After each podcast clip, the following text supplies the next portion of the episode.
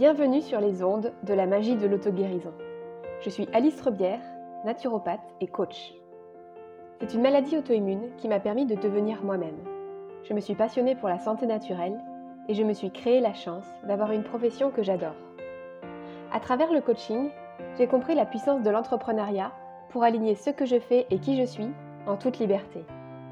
Aujourd'hui, je me sens plus épanouie que jamais. Mon parcours de vie me montre chaque jour que tout est possible. Je suis convaincue que chaque épreuve peut être transformée pour nous rapprocher de la guérison de notre âme. Ce podcast a pour vocation de vous faire découvrir et maîtriser les pouvoirs magiques de votre corps et de votre esprit. Prêt à attirer à vous le meilleur? Axio Bonjour à tous, je suis ravie de vous retrouver pour ce nouvel épisode. La thématique dont je vais parler aujourd'hui, c'est la peur qui vous empêche d'avancer dans la vie, et plus particulièrement la peur qui vous empêche d'avancer vers votre rémission si jamais vous êtes malade, ou bien vers le succès, ou bien vers toute autre chose qui vous fait envie mais que vous n'arrivez pas à atteindre aujourd'hui. Je prends des pincettes pour ce sujet, mais en même temps, disons-le clairement, je vais clairement mettre les pieds dans le plat. Peut-être qu'il y a certaines parties qui vont vous choquer, vous surprendre dans un premier temps. Ce que je vous propose dans ce cas, c'est de laisser infuser ce que je dis et de voir comment est-ce que ça résonne en vous après coup. Ce sera pas forcément confortable, quoi. Donc, pour moi, c'est une peur qui empêche à la fois d'aller vers la rémission en termes de santé, mais qui empêche aussi d'avancer dans la vie, vers son succès, vers l'abondance sous toutes ses formes. J'ai envie de, vous partager une citation de Paul Carton, un des pionniers en naturopathie, qui dit La maladie n'est pas une fatalité et ne vient pas du hasard, mais elle est en lien avec l'état psychique de l'individu et de la conduite de sa vie. Et au-delà de, la maladie ou de la santé, puisqu'on va élargir le sujet, quand on a une vision holistique, comme en naturopathie, on sait qu'on a une forme de responsabilité pour chacune des choses qu'on vit, en termes de santé, mais du coup aussi au-delà, comme je vous disais. Parfois, il peut y avoir des bénéfices secondaires à ne pas réussir à aller au-delà de ces problèmes. Il peut y avoir un bénéfice secondaire à rester malade. Il peut y avoir un bénéfice secondaire à ne pas réussir à aller au-delà d'un plafond de verre qu'on s'est fixé dans l'entrepreneuriat, dans, dans notre entreprise par exemple. En gros, il peut y avoir des bénéfices à rester dans des situations qui sont désagréables qu'on vit et qu'on n'a pas envie de vivre, mais on y reste quand même. Euh, je ne vais pas vous faire durer le suspense plus longtemps. Pour moi, la peur qui vous empêche d'avancer dans la vie et dont je veux vous parler aujourd'hui, c'est la peur de réussir. Parce que oui, on a souvent peur de ce qui pourrait mal se passer, on se fait des scénarios catastrophes, on a peur d'échouer, on a peur que notre santé se dégrade, euh, des fois même on a peur de mourir, on a peur de, de se retrouver sans rien, etc mais on ne se pose pas la question de qu'est-ce qui pourrait se passer, par exemple, si je vais mieux et si je guéris. Et du coup, de manière inconsciente, on a peur de réussir. La première fois que ça m'a frappé, moi, c'était pendant mes études de naturopathie. Pour la première fois, j'ai ressenti de la douceur dans mon corps, j'ai senti que c'était fluide et que je n'avais pas mal, contrairement à, à ce qui était le cas déjà depuis plusieurs années. Et à ce moment-là, je me suis dit, waouh, c'est la première fois depuis des années que j'ai pas mal. Et ça a duré quelques jours où j'étais comme une folle, et du coup j'en ai profité pour faire plein de choses, etc. Et après, il y a eu comme un vide de sens pour moi. Parce que depuis mes 16 ans, mon objectif, c'était ne pas avoir mal. Et là, à ce moment-là, je me suis dit, et après, en fait, qu'est-ce qui se passe? Parce que depuis que j'avais eu le diagnostic, j'avais qu'une obsession en tête, ne plus avoir mal, ne plus avoir de douleur, réussir à y arriver sans les médicaments, puisque moi, c'était mon défi, et réussir à couper les symptômes.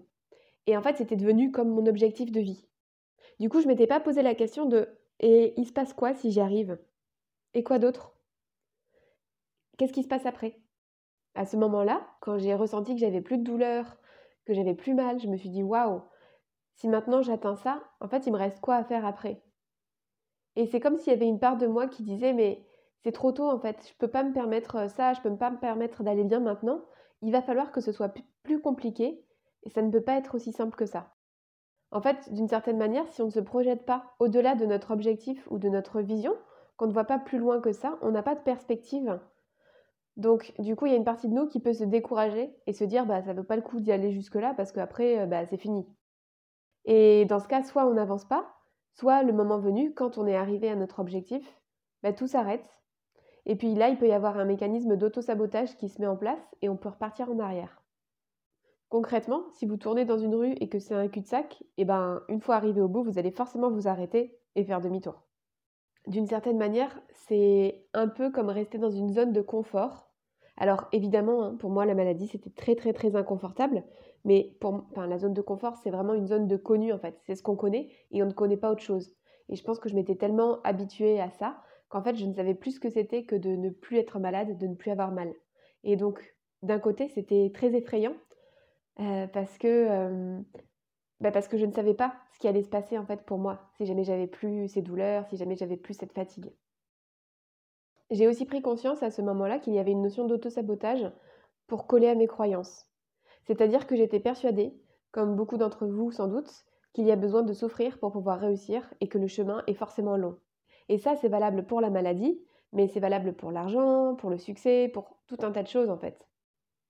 Euh, combien d'entre vous ont déjà entendu euh, il faut souffrir pour être belle? Ou bien euh, combien d'entre vous ont la croyance que ça demande des efforts pour réussir dans la vie, que le travail c'est dur, etc. etc. Ça, c'est des croyances qui ont été transmises de père en fils depuis des générations par un peu monsieur tout le monde. Du coup, dans des situations comme ça où vous êtes bloqué, vous n'arrivez pas à avancer, j'ai listé quelques questions qui seraient intéressantes que vous vous posiez pour vous aider à prendre conscience de vos blocages dans cette situation.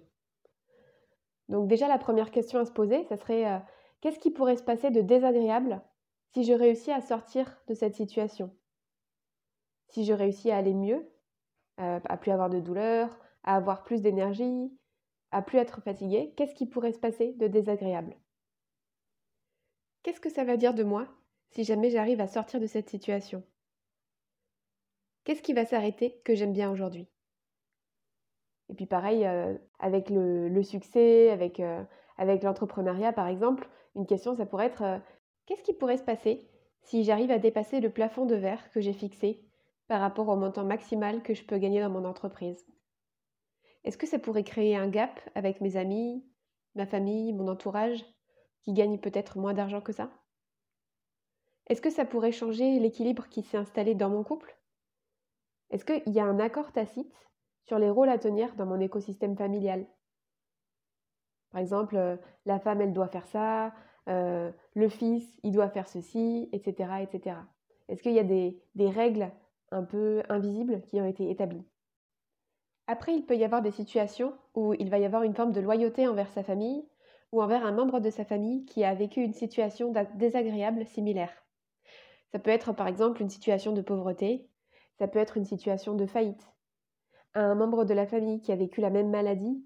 Et comme on veut faire partie du clan, on ne veut pas le laisser seul, on est solidaire. Et ça, ça peut se jouer de manière très très inconsciente.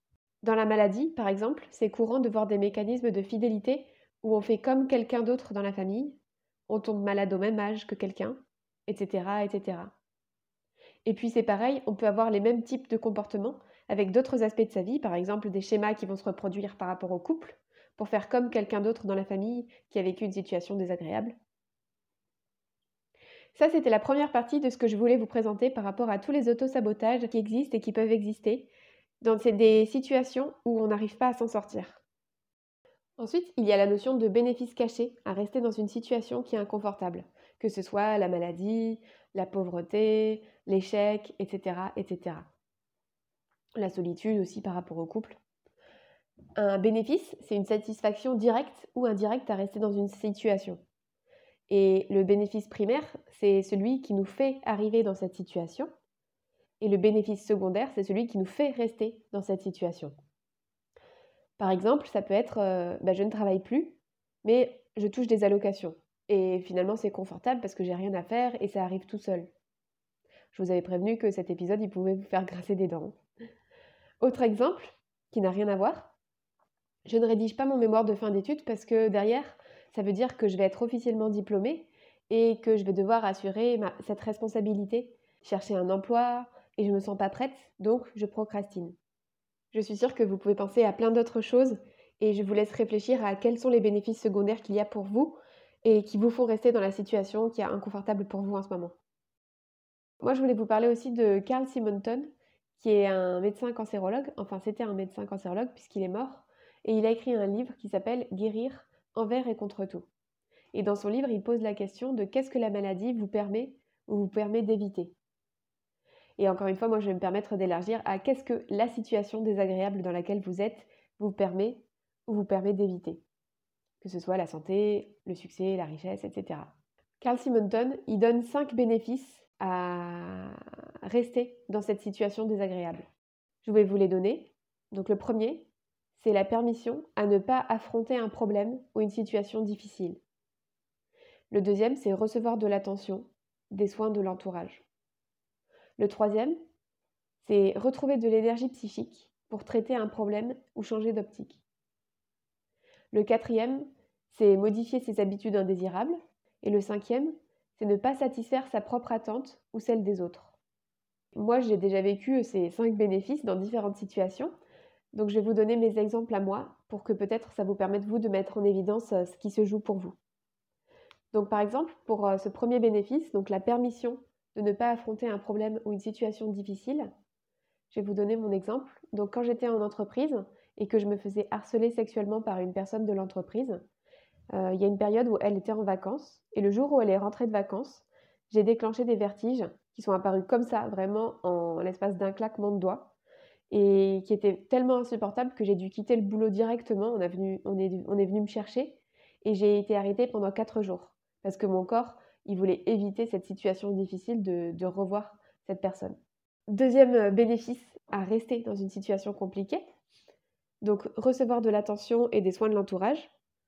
Moi, avant, quand euh, j'avais vraiment beaucoup de douleurs, j'allais à la kiné deux fois par semaine.